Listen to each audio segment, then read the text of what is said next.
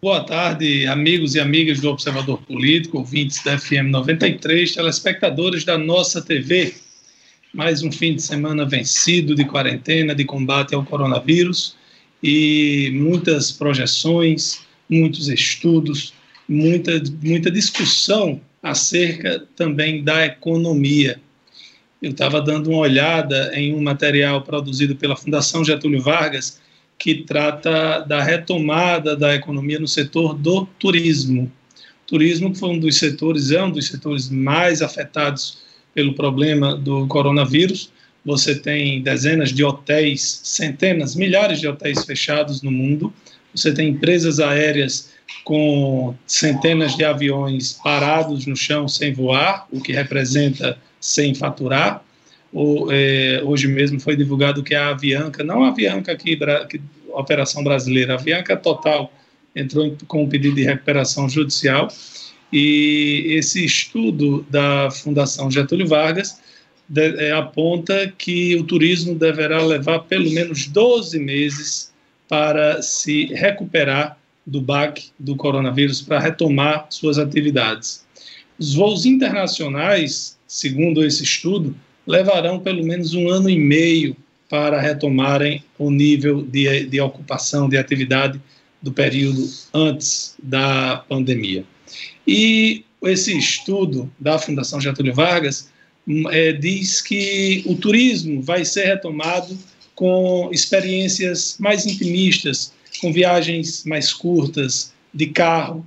E eu acho que neste ponto nós temos uma grande chance de canalizar o desenvolvimento aqui do turismo da nossa região. Por quê? Porque o nosso turismo ele já é feito dessa forma. Então, nós temos tudo para continuar tendo aqueles turistas que nós já tínhamos antes e podemos conquistar novos. Por exemplo, o turista lá de Natal, que ao invés de pegar um avião para ir para a Europa, pode vir passar uns dias aqui na nossa cidade, na nossa região, turista de outras cidades que, ao invés de pegar um avião e para o Sudeste ou para outro país, também podem vir aqui para a nossa região. Então, é importante que o setor que, nesse momento, passa por tanta dificuldade, que enfrenta o momento mais difícil na história. Nunca houve nada parecido com o que nós estamos vivendo. É, é importante que o setor também analise, estude, se prepare para que quando as atividades começarem a ser retomadas, a gente possa também aproveitar essa, essa nova tendência que o estudo aponta que acontecerá. É, a, circulou a informação de que a Azul Linhas Aéreas não mais voaria para Mossoró. Eu mantive contato na semana passada com a assessoria da presidência da Azul e o que foi informado é o seguinte: os funcionários foram, estão de licença não remunerada e que tão logo haja demanda, os voos retornarão. Inclusive, Ronaldo Veras, que é o assessor especial da presidência da Azul, disse o seguinte: Laíre, nós estamos com, nós estamos com mais de 100 aviões no chão. Imagine o prejuízo que isso não está causando. Então, a, essa tanto desses voos menores regionais, mas principalmente as viagens de carro serão mais constantes, porque as pessoas demorarão muito para recuperar a confiança e a tranquilidade de viajar de avião, de andar em transporte coletivo com várias pessoas, até porque essa doença, o, o coronavírus, ele não vai deixar de existir. Né? Até que haja vacina, até que todo mundo seja vacinado, a gente não vai viver tranquilo. Hoje, por exemplo, foi divulgado que na China, lá em Wuhan, foram detectados cinco novos casos de coronavírus. Já tinha um mês que não era registrado nenhum caso.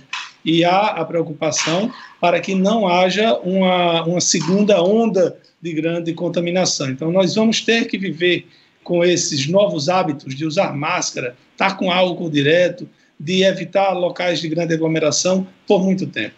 A, a gente, a, a humanidade tal qual a gente conhecia, imagino eu, nunca mais existirá. Boa tarde, amigos e amigas da 93, telespectadores da nossa TV. A cidade de Mossoró, diante de, desta pandemia, deste Covid, é, está fadada a um colapso total também no setor do transporte coletivo. Os números mostram que o setor de transportes coletivos, a demanda de passageiros caiu simplesmente 92%. Se 100 pessoas andavam, viajavam de ônibus, se deslocavam no ônibus, só oito estão fazendo isso. Também puderam, né? ônibus, em média, com 40 pessoas, são 40 pessoas juntas, viajando no mesmo veículo, lado a lado, nas poltronas, nas cadeiras. E é por deveras lamentável porque a empresa que aí está tinha conseguido dar uma arrumada muito boa no serviço de transporte coletivo quando a prefeita Rosa Cialini retornou ao comando do município. Este programa aqui, que era, que foi um termômetro de serviço coletivo, ainda é, mas aqui a gente recebia reclamações todos os dias. Todo dia falavam pancada no serviço coletivo. Quem não se lembra, isso foi recente. Recente porque quando Francisco José Silveira Júnior foi prefeito de Mossoró, é, simplesmente ele dilacerou o serviço de transporte coletivo em Mossoró. Ruim, péssimo, horrível, os adjetivos que se usava. É uma coisa terrível que ninguém quer mais nem lembrar. E foi quase a zero. E aí Rosalba veio com essa nova empresa que está aí, consertou, arrumou, encaminhou a coisa, que estava indo dentro dos conformes, mas infelizmente chegou o coronavírus, chegou a pandemia que é, levou a esses números. 92% caiu o fluxo de pessoas em transporte coletivo de Mossoró. E sem saber o que fazer. As pessoas têm medo é, de viajar com outras, de se deslocar com outras pessoas. O ônibus vai do Santo Antônio para os Paredões, da 12 anos para Boa Vista, dos Abolições por cento, e aí? Você vai entrando gente de toda parte. É lamentável que um serviço que esteve no fundo do poço, quase a zero, tenha sido revigorado, encontrou um foco, um norte, mas de repente a pandemia também arrebentou com o serviço do transporte coletivo em Mossoró. A própria empresa diz: o futuro ninguém sabe. Quando voltar um dia, e a empresa, mesmo assim, tem 8% de pessoas precisando desse serviço. Mas se a empresa tiver que fechar suas portas, como vai ficar? Sem nada, zero. E o futuro? Vai voltar um dia? Quem sabe? César Santos, boa tarde.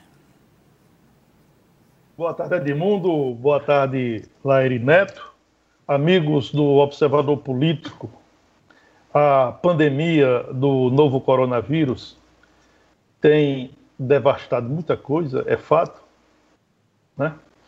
E também tem atingido ah, algumas, alguns segmentos é, sob o ponto de vista político, ético, etc. Veja o que aconteceu no Rio Grande do Norte ah, na sexta-feira, quinta sexta-feira, né? Ah, o acordo é, silencioso entre a governadora Fátima Bezerra e a presidente, a direção do Sindicato dos Trabalhadores em Educação do Rio Grande do Norte. Um acordo feita, feito é, de forma silenciosa, sem a participação da categoria, dos profissionais de educação.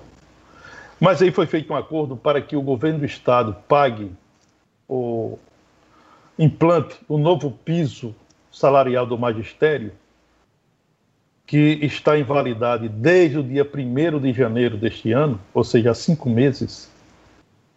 E aí o sindicato é, entrou em acordo com a governadora Fátima Bezerra para pagar é, esse reajuste em três parcelas e pagar o retroativo em 11 parcelas a partir de 2011, concluindo assim só em dezembro de 2021. 2011 não, perdão, 2021. O acordo feito é, na semana passada entre a governadora e o, a direção do sindicato, a bem da verdade, já é um acordo feito muito antes, quando Fátima Bezerra assumiu o governo do Estado e levou o sindicato, a direção do sindicato junto. O sindicato deixou de ser, do, de ser o, o sindicato dos trabalhadores em defesa dos trabalhadores em educação para ser o sindicato em defesa do governo. A gente já divulgou isso aqui amplamente, que o sindicato, é, os, diri os, dirigentes sindicais né, empregaram parentes, amigos, assessores em cargos comissionados do governo do Estado. Logo, deixou de ser um sindicato de trabalhador para ser um sindicato patronal.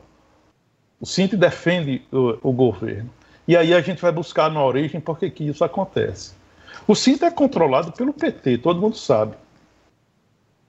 Os políticos do PT no Rio Grande do Norte, boa parte deles, iniciou a carreira dentro do sindicato uh, dos professores. A própria governadora Fábio Bezerra fez carreira política dentro do sindicato. O sindicato sempre lastreou a caminhada política eleitoral de Fátima Bezerra. Isso aí a gente não está contando aqui nenhuma novidade.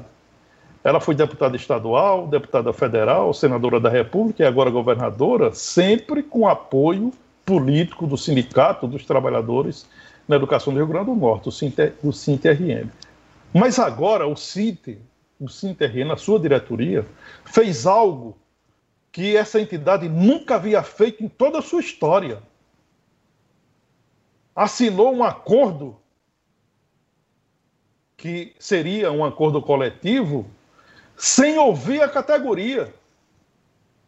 A direção simplesmente decidiu assinar o acordo com a governadora para receber esse reajuste parcelado, cujo retroativo será concluído somente em dezembro de 2021, sem simplesmente ouvir a categoria.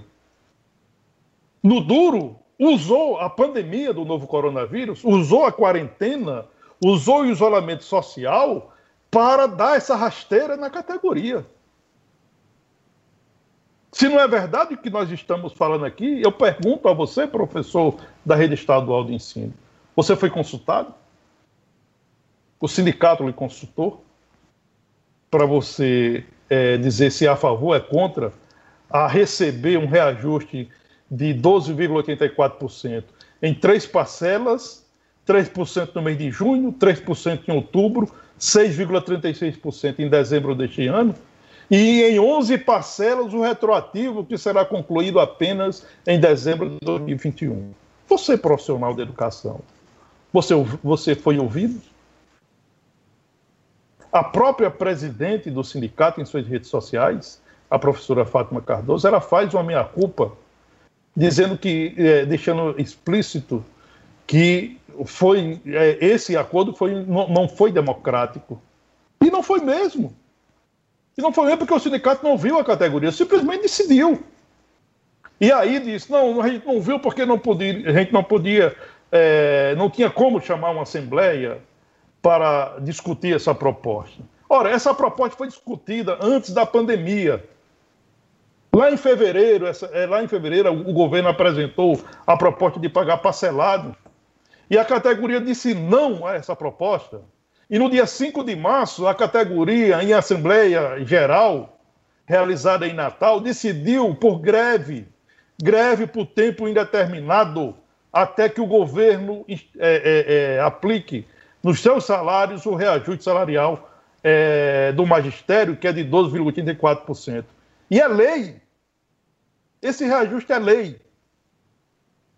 Então, nós temos dito aqui que o Cinti deixou de representar a categoria dos professores.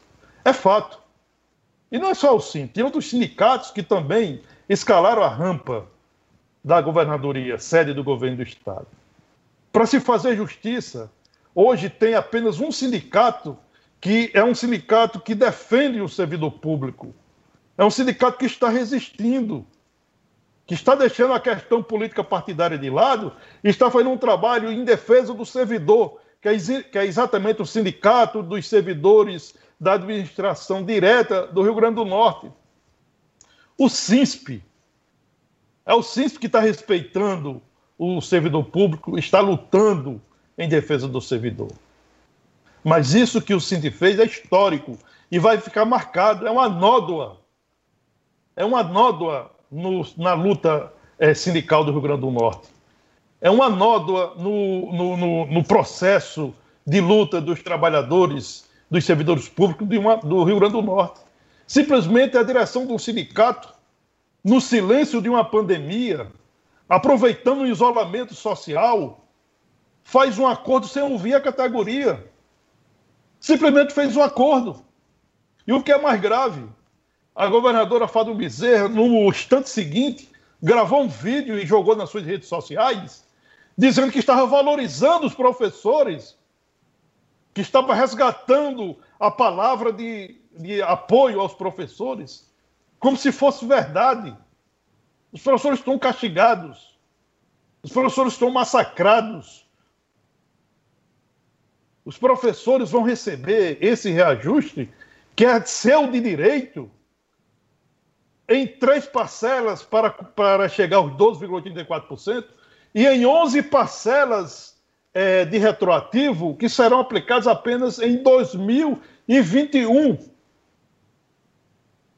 Olha o tamanho da pancada que está dando no professor do Rio Grande do Norte. E aí o professor vai começar a entender que ele não está mais representado o professor vai começar a entender que o Cinti não o representa mais. E vai começar a entender o seguinte: vamos procurar um sindicato que efetivamente represente o professor, que efetivamente defenda a classe no Rio Grande do Norte, porque hoje os professores estão órfãos de um sindicato.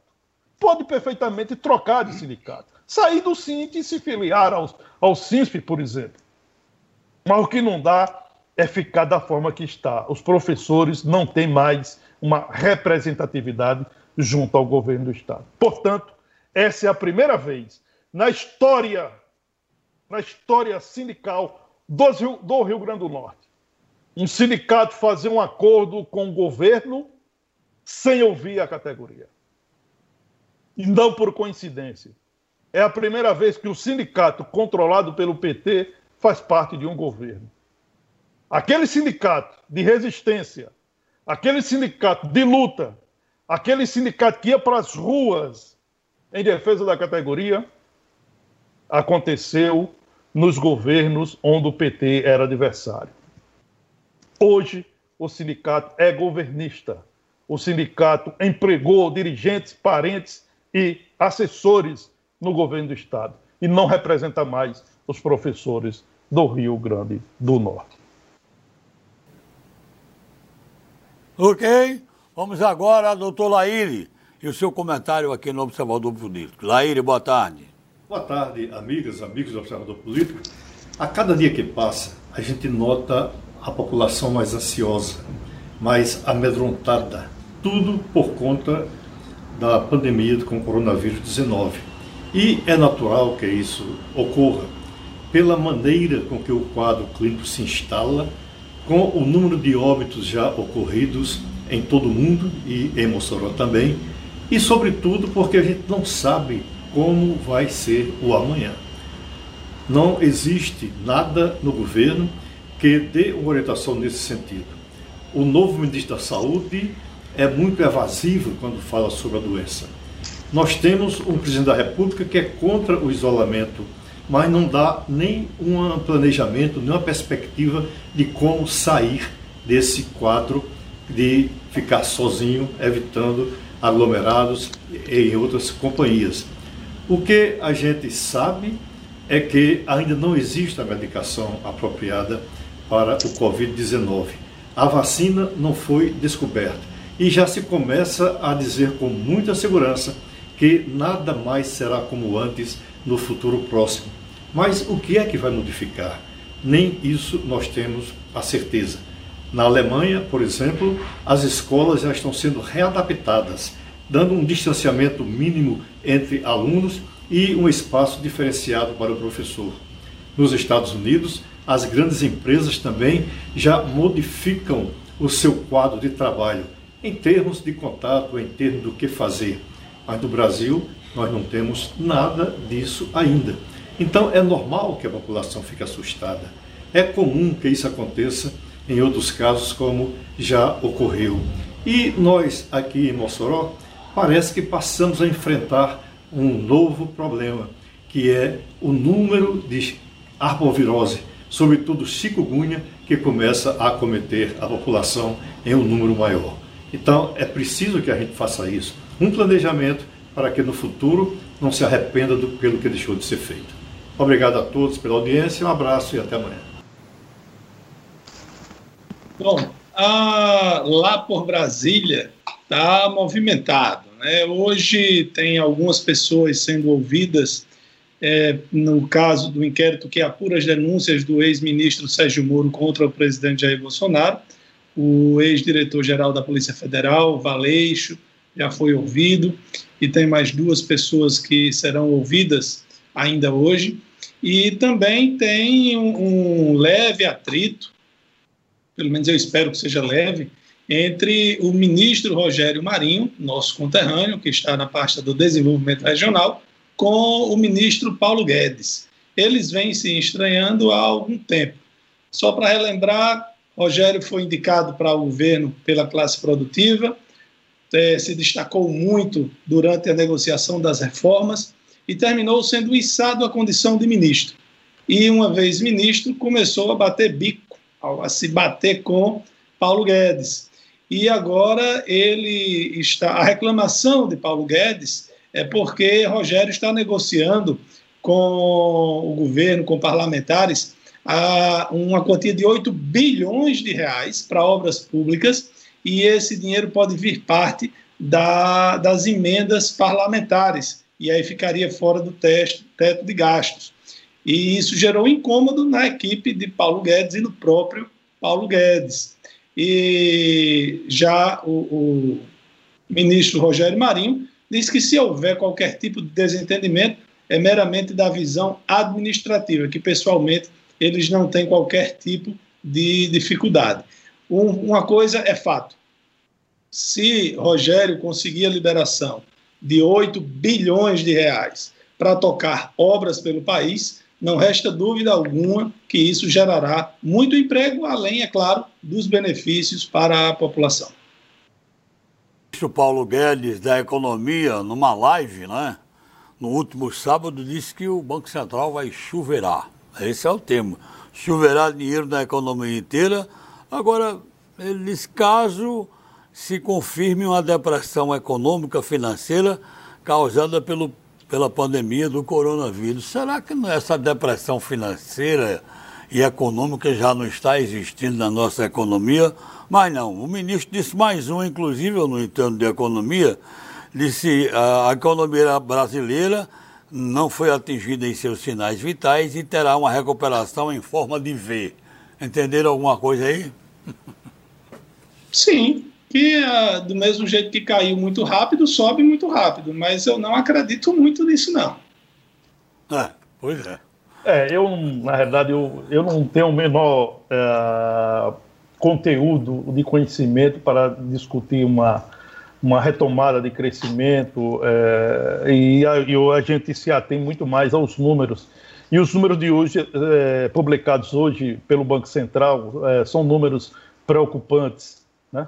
O mercado financeiro revisou pela 13 terceira semana seguida a previsão de queda da economia este ano, né? Estimativa de recuo do nosso PIB, que é o produto interno bruto, a soma de tudo aquilo que o país produz uh, de bens e serviços, evidentemente, piorou de 3,76% para 4,11%. É, essa estimativa consta no Boletim Fox, que é publicado todas as segunda-feiras pelo Banco Central. a previsão para o crescimento do PIB é, em 2021, pelo menos, tem um alento, né? É, se manteve em 3,2%. Para 2022 e 2023, continua em 2,50%. Esses são os números do Boletim Fox publicado na manhã desta segunda-feira. César, César. Uh, mas esse aí é o, o Boletim Focus, é, é, que o Banco Central faz toda semana, não é? Ele escuta é, pessoas que trabalham financeiro. com o mercado financeiro. Isso. E eu tenho lido uh, coisas que, que vão ao encontro de, que vão de encontro a isso aí. É, tem economistas do mundo inteiro prevendo que a crise vai ser prolongada e que o PIB deve, com relação ao Brasil, que o PIB deverá ser negativo também no próximo ano. Esse ano, eu acho que a nossa torcida precisa ser de que a gente caia pouco. Né? Se a gente empatasse o PIB esse ano, já seria maravilhoso. É. Lembrando que o último ano de Michel Temer, no último ano de Michel Temer, o crescimento da economia brasileira foi maior do que no ano passado, que não tinha coronavírus. No primeiro ano do governo Bolsonaro, o crescimento foi menor do que no governo Temer. E mas todo mundo apostava todas as fichas para 2020. E 2020 eu não sei para vocês, mas para mim pessoalmente estava começando tão bem, mas tão bem que aí veio a, o problema do coronavírus que deverá se prolongar ainda por um bom tempo, pelo que dizem, pelo que eu estou lendo em jornais, não só daqui do Rio Grande do Norte, não só do Brasil, que eu tenho o costume de ler jornais de outros lugares do mundo também, é, e infelizmente a previsão não são das melhores. Inclusive, eu já falei no comentário inicial, foram houve é, novos registros de coronavírus na China, cinco deles em Wuhan, que foi o epicentro do, do início né, da pandemia. O assunto mais comentado e perguntado no Observador Político de hoje até agora, estamos com 26 minutos de programa no ar, eu, Lairinho e César fiquem à vontade para comentar, é a respeito dos túneis, cabines que a prefeitura colocou lá é, na Cobal. E depois vem a uhum. informação de que há um questionamento da Anfisa. O que é que vocês podem dizer a respeito? Todo mundo perguntando.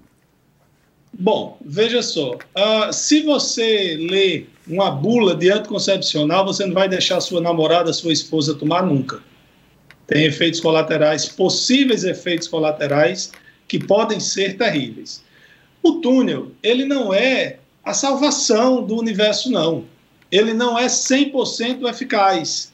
Ele é uma das ferramentas, é uma das formas de você tentar amenizar a contaminação não, não significa dizer que você vai passar por dentro do túnel e você está imunizado ou curado. Você pode, por exemplo, estar tá carregando uma mochila e dentro da sua mochila tem alguma coisa que está contaminada, porque você pegou numa superfície contaminada e pegou, por exemplo, no seu computador. E aí, quando você passou do túnel, abriu e pegou o computador. Ele, ele continuou é, contaminado. É, super, ele vai dar uma amenizada, ele vai melhorar e vai talvez matar o, o, o vírus de algumas partes da superfície onde pegar. Então, ele é uma das formas. Não é, ah, passei pelo túnel, não preciso mais é, usar máscara, não preciso mais lavar as mãos. Não, precisa continuar fazendo tudo isso. E com relação às reações que isso pode acontecer, você pode tomar um, uma aspirina e ter uma reação adversa. Da mesma forma, passando pelo túnel, Pode ser, não é necessário que seja, que aconteça, mas você pode ter uma reação alérgica, por exemplo. Então, não é a salvação. Não botem na cabeça que passou por dentro, resolveu tudo, mas é uma das formas de aumentar a proteção. César, a pergunta para você acrescenta o pois seguinte, não. César. A pergunta para você, César, você acredita que o que está colocado na Cobal pode ser nocivo à saúde? Eu acho que aí é demais também, não? Não, olha, veja bem, uh, eu tive uh, a preocupação de olhar a nota técnica da Agência Nacional de Vigilância Sanitária, é a nota 38-2020, ela foi publicada no dia 7 deste mês. É, ela diz que não tem, a, a Anvisa não encontrou evidências científicas é, até o momento de que o uso dessas estruturas é, no caso, câmera, câmaras, cabines e, ou túneis, é, na, nas, que seja eficaz ah, no combate ao novo coronavírus. Isso, isso está na, na, nota técnica. Diz também que o uso dessa estrutura pode produzir é, alguns efeitos adversos, né? já que os produtos químicos supostamente utilizados nesses procedimentos, com exceção do ozônio, foram aprovados pela Anvisa para desinfecção exclusiva de superfícies. O é, Lerinete já citou aí essa questão da, do, do, combate na, na superfície, né? e não nos seres humanos. Ah, então, a Anvisa diz que pode acontecer, né? não diz que vai acontecer, ou que deve acontecer, mas que é uma possibilidade, algumas é, reações alérgicas, irritação na pele, etc. Por isso houve esse, esse, essa polêmica em torno. Aqui, aqui eu estou é, resumindo apenas o que a, a, nota técnica da Anvisa, a nota técnica 38/2020, diz em relação ao uso dessas, dessas estruturas, câmaras, cabines ou túneis. A nota técnica também trata é, em, em relação à prática de alguns hospitais de borrifar substâncias químicas para desinfecção dos trabalhadores da saúde. Então, esse, é, é, esse túnel que a Prefeitura de Mossoró instalou na, no mercado da Cobal, né, para ajudar né, no confronto, no enfrentamento ao vírus, não para resolver, é como o Lairiné disse, essa estrutura serve para ajudar. Tem ela, e, e aí as pessoas vão continuar usando máscara, né, vão, vão continuar adotando as medidas é, para evitar o risco ou para atenuar o risco. Então, como é, tudo se pega ou se olha, se observa sob o ponto de vista político, e aí se cria um debate, e é um debate é, quase que por inteiro sendo debatido por pessoas que não entendem absolutamente nada, pessoas que não entendem ou não procuram ler as, as, os conteúdos que estão colocados em torno de um tema e acaba opinando, botando a sua, a sua, a sua opinião sem ser embasada de forma técnica ou por instituições que tenham algum conhecimento. Olha, abraçando aqui o pessoal que está ligado com a gente, Isnal no bairro Barrocas, Gerson Nóbrega, quem mandou mensagem, Tiago no Abolição 2, é, estão perguntando também aqui se as taxas do Detran serão cobradas com juros caso haja atraso. Vocês têm informação nesse sentido, não? Taxas do Detran? Olha, serão cobradas com juros, porque até aqui o governo não adotou nenhuma medida é, em relação às taxas cobradas pelo Detran. Elas, as, as validades estão aí. Quando a data, quando se vencer em data prevista o cidadão vai ter que pagar, não pagando, vai pagar, vai, vai ter que arcar com, com os atrasos. Até agora, não houve nenhuma medida por parte do governo do Estado em relação às taxas do Detran. No que concerne a questão das, dos serviços de energia elétrica e de água e esgotos, no caso no Rio Grande do Norte, COSER e CAERN, é, houve um, uma decisão do governo federal né, em relação a proibição de cortes e a, o governo do estado, no, no, no, efeito cascata, também adotou essa medida, é, e só que o governo do estado adotou dizendo que foi uma decisão dele, quando na realidade foi do governo federal, ao isentar alguns impostos contidos nesses dois serviços, que são serviços essenciais para as pessoas. Bom, já que Edmundo abriu aí a rodada de alô, aqui pelo Facebook, nosso amigo de sempre, Júnior Paiva, Luciana Alves, é, Luciana Alves, Vicente, Fernanda, Fernando, a Fernandão Fernandes, Domingos Peixoto. A Fernandão pergunta assim: na sua opinião, Bolsonaro mais ajuda ou atrapalha na luta da pandemia e contra a pandemia? Eu acho que ele atrapalha no momento que ele incentiva as pessoas a não usarem máscaras, no momento em que o Brasil batia mais um recorde de mortes por coronavírus, o presidente foi passear de jet ski no Lago Paranoá, sem máscara, com outras pessoas. É, eu acho que falta uma unidade nacional em torno desse assunto e acho que quem deveria liderar isso deveria ser o presidente da República, como acontece em qualquer outro país. Aqui é uma exceção. E Domingos Peixoto pede para que a gente faça uma análise com relação a Dória e a Romeu Zema, lá em Minas Gerais. Quem está agindo correto no combate ao corona? Olha, Domingos, eu imagino que está todo mundo meio perdido com relação a isso, porque nunca passamos por isso. Eu já li hoje uma, a, uma matéria falando que Eduardo Leite, o plano de Eduardo Leite, lá do Rio Grande do Sul, que é um, é um governador é, é, bem jovem, ele que o de lá está sendo o melhor, mais bem avaliado, que os impactos estão sendo mais positivos. O problema é que São Paulo, por ser a maior metrópole do Brasil, a maior cidade, por ter tanta gente de fora entrando e saindo o tempo todo, é o epicentro do, no, do coronavírus no Brasil. Então você não pode simplesmente comparar a situação de Minas com a situação de São Paulo.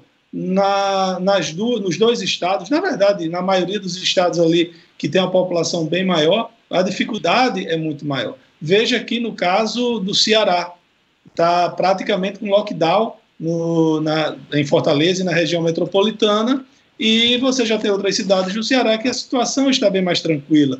No Rio Grande do Norte, a gente não tem uma situação desesperadora, não tem aquele negócio, é, o estouro da boiada. Porém, ontem à noite, todos os leitos de UTI públicos em Mossoró estavam lotados. Não, tem, não aconteceu de ter alguém precisando de UTI e não ter a vaga, porém estavam todos cheios. Hoje pela manhã eu já não sei, porque pode ter havido alguma mudança. Então, você não pode simplesmente é, analisar números do estado de São Paulo e do estado de Minas, porque as situações são bem diferentes. Olha, está perguntando aqui o Valnei sobre a questão dos leitos. A gente já comentou sexta-feira aqui, ele perguntou se César falou. César, inclusive, foi, é, foi é, essa questão de leitos, diferença Mossoró e Natal, foi capa do Jornal de Fato, que César comanda. Então a gente já falou sobre isso, sim, Valnei. Sobre os trabalhos do carro fumacê, quando vão passar, quando é que o carro vai passar no Planalto, Olha, eu já pedi esse cronograma à prefeitura e não recebi ainda. Assim que tiver, a gente informa aqui onde é que. Quando é, onde passa em cada bairro, porque está todo mundo perguntando. O Isnato está dizendo, há quase um mês tem um esgoto a céu aberto horrível no Alberto Maranhão com João Cordeiro. É, não importa qual seja o transporte, está horrível passar, por lá e ainda por cima a Fedentina. E mais, eu quero dizer às pessoas que mandam mensagens aqui para o programa que o seguinte, nós atendemos aqui igual a consultório médico, por ordem de chegada, certo? Então, vai chegando e a gente vai atendendo. Se não for assim, o pessoal fica, ah, cadê minha mensagem? Então, a gente vai atendendo por ordem de chegada. É, eu sei que, Edmundo, com relação ao carro fumacê, no final de semana, eu vi aqui para o lado do Abolição 2. Não sei onde estão hoje.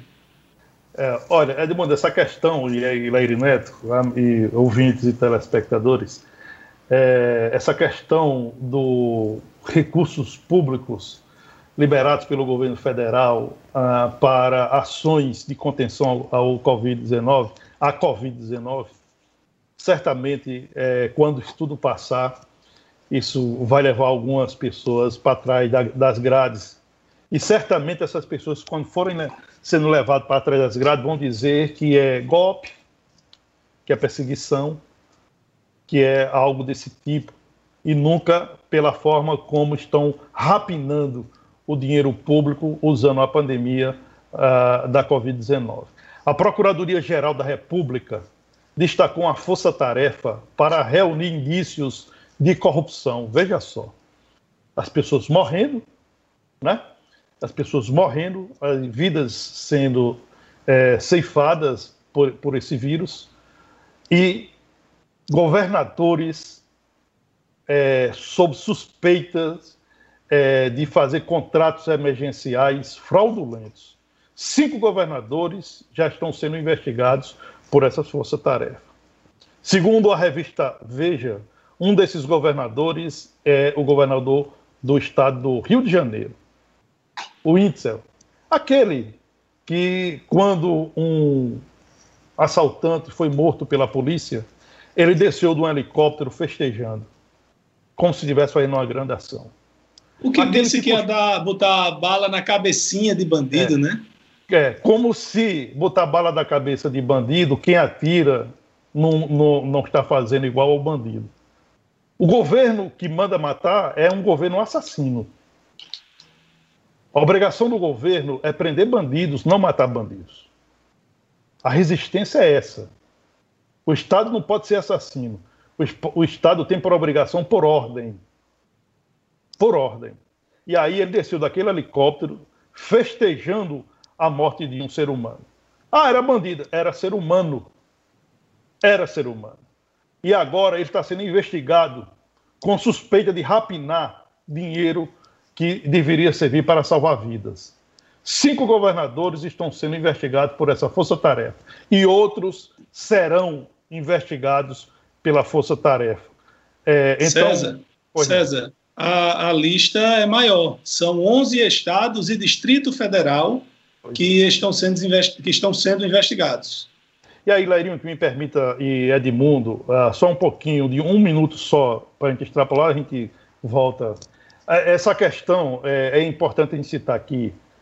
Quando a gente colocou uh, esses valores em Mossoró, 100 leitos, 65 clínicos, 35 de UTI, por 633 mil por mês.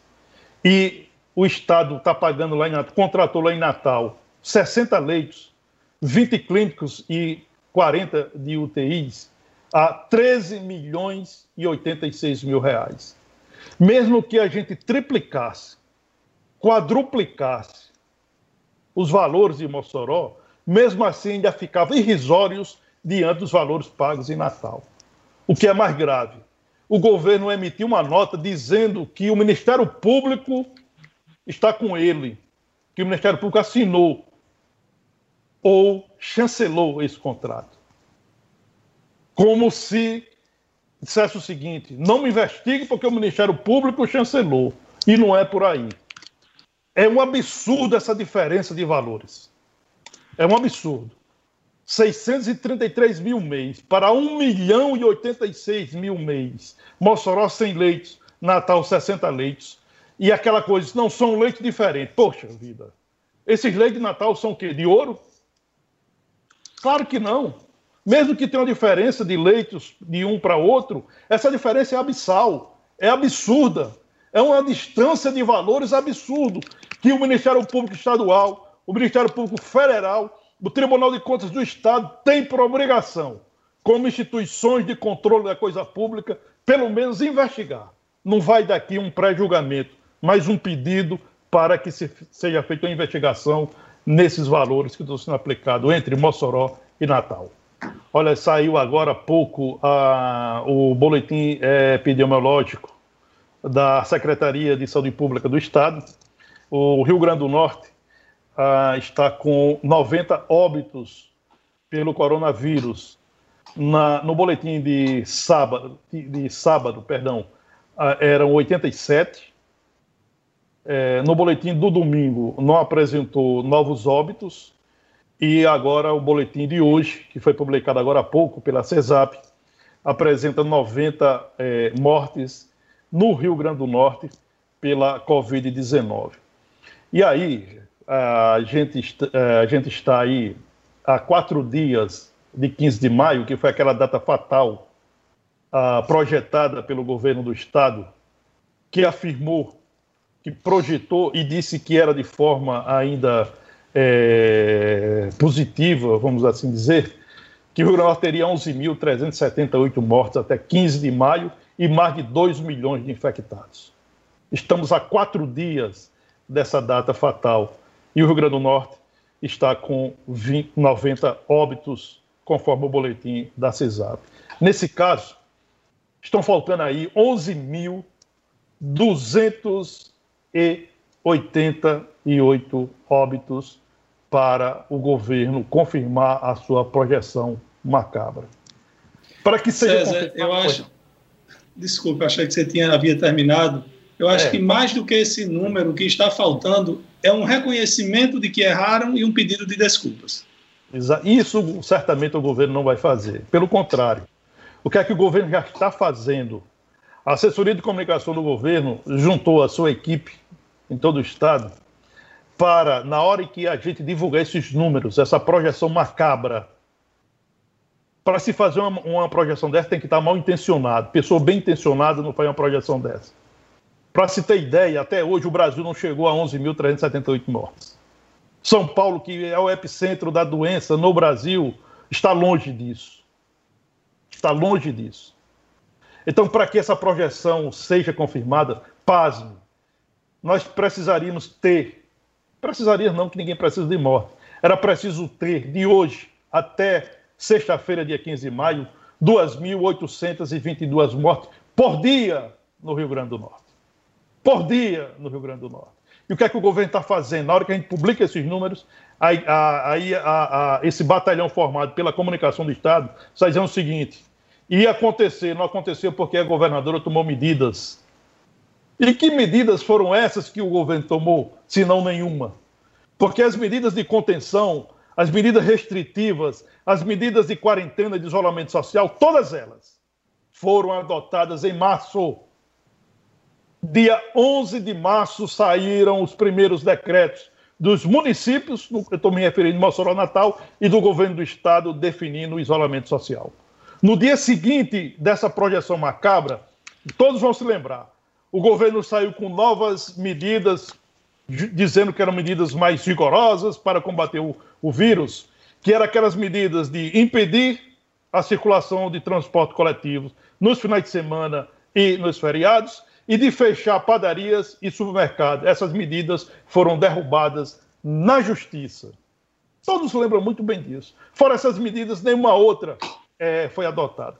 E mais, e mais, dos mil, dos 170 leitos que foram prometidos para Mossoró, quantos estão funcionando? Se era grave, porque os 170 leitos não foram instalados.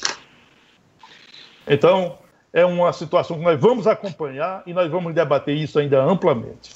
César, ah, você trouxe aí alguns números. O número, vou trazer aqui os números do mundo. É, o coronavírus tem agora mais de 4 milhões 220 mil pessoas infectadas. Temos 285 mil mortes, 1 milhão e 509 mil pessoas recuperadas.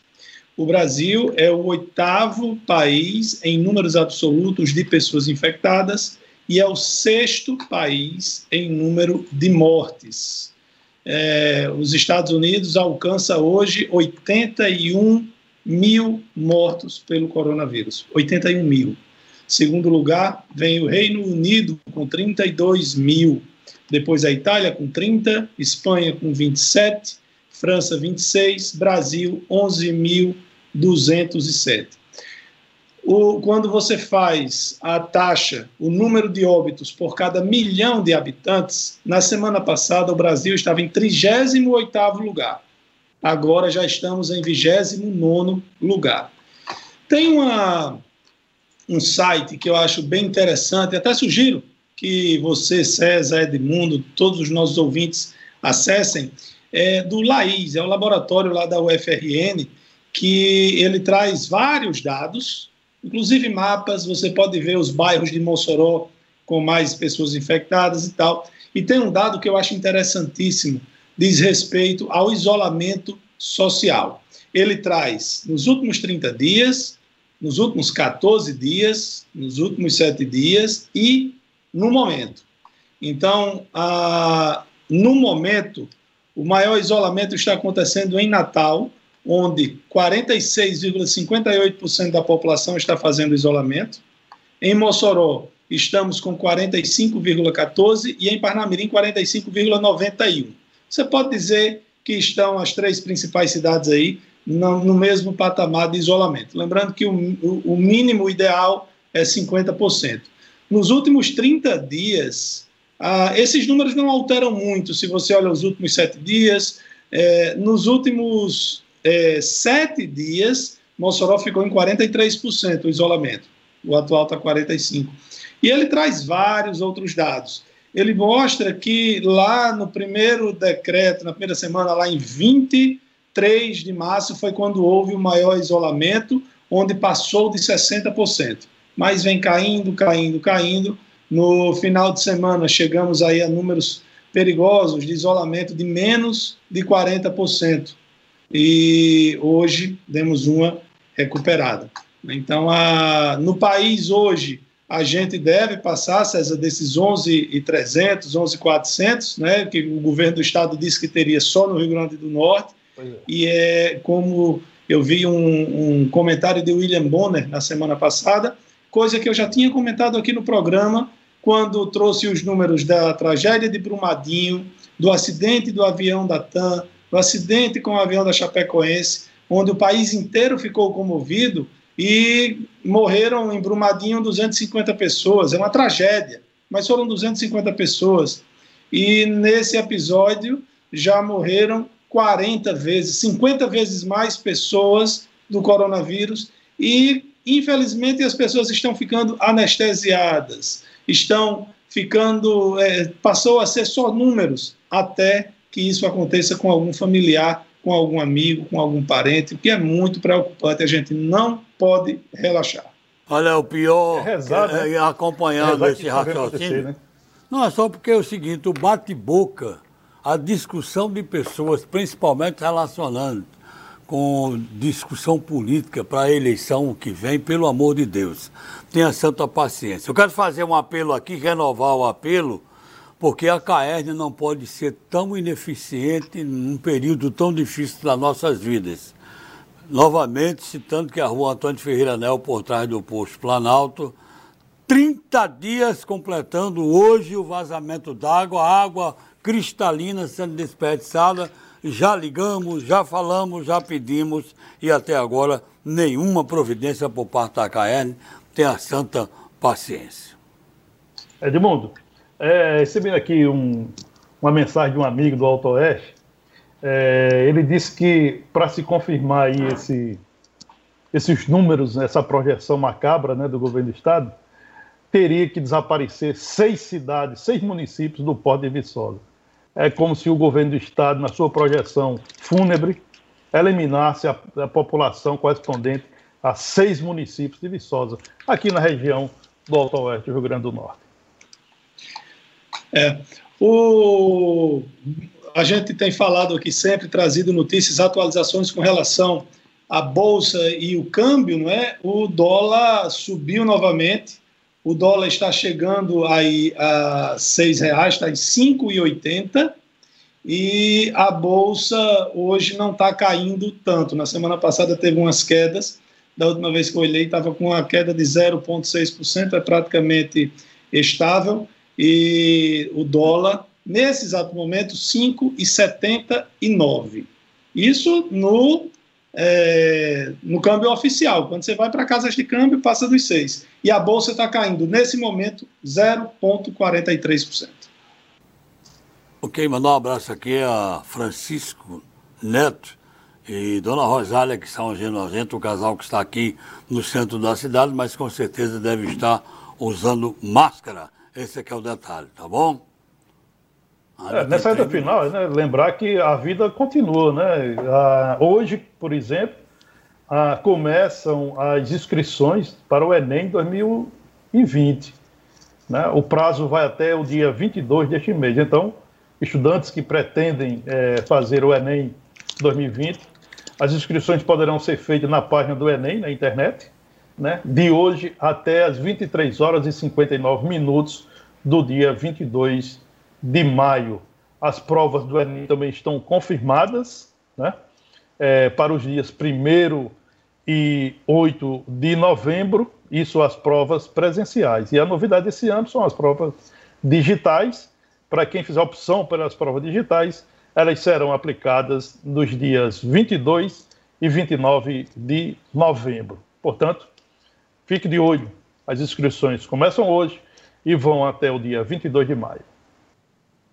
O pedido para seguro-desemprego aqui no, no estado, no Brasil, aliás, que deveria estar sendo mais rápido por causa da quantidade, da grande quantidade de pessoas que precisa, está demorando cerca de 40 dias para o agendamento aqui no Rio Grande do Norte. Se você for procurar o seguro-desemprego, você só vai conseguir agendar para daqui a 40 dias. Quando é que você vai conseguir receber? Só Deus sabe. Isso é um problema horrível. Nós vimos aí o desespero das pessoas para receberem o auxílio emergencial e você imagine o seguro-desemprego demorando isso tudo. É, é uma pena que o governo não tenha dado uma atenção especial para que as pessoas que precisam desse serviço possam ter um atendimento melhor. Como estão perguntando aqui se os pedidos de aposentadoria estão caminhando. De jeito nenhum. Antes da pandemia já não estava, estava tudo travado. Imagine agora, quem pediu sua aposentadoria vai ter que amargar e esperar um bom tempo, pode ter certeza. Ok? Falta um minuto. A única novidade, a única novidade nesse setor, né, que o, o, aquele, aquele projeto de contratação né, de militares e de aposentados do INSS para melhorar o atendimento nas agências da Previdência Social é, já foi publicado e o governo vai começar a contratar esses profissionais. Ok queria, eu quero trazer aqui só uma, uma última informação para as pessoas, os pequenos negócios. Lembrando que a 93 está divulgando gratuitamente. Você manda um áudio de até 25 segundos para o nosso telefone lá da rádio, que é o 8141-9370. Manda um áudio de até 25 segundos, dizendo qual é o seu negócio, o que é que você vende e como é que as pessoas podem comprar. A FM 93 vai divulgar gratuitamente. E no site do Sebrae tem um serviço de consultoria financeira online gratuito também. Todo mundo sabe o grande serviço que o Sebrae presta para o nosso país e a gente fica feliz de ver mais esse serviço gratuito.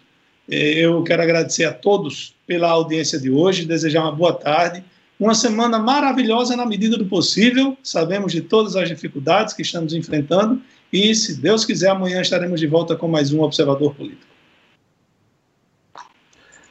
Olha, eu vou encerrar aqui minha participação trazendo o ensinamento de Santa Dulce dos Pobres. Se Deus viesse à nossa porta, como seria recebido? Aquele que bate à nossa porta em busca de conforto para a sua dor, para o seu sofrimento, é um outro Cristo que nos procura. Uma boa tarde a todos e até amanhã. Ok, boa tarde. Até mais, Deus quiser. Ciao.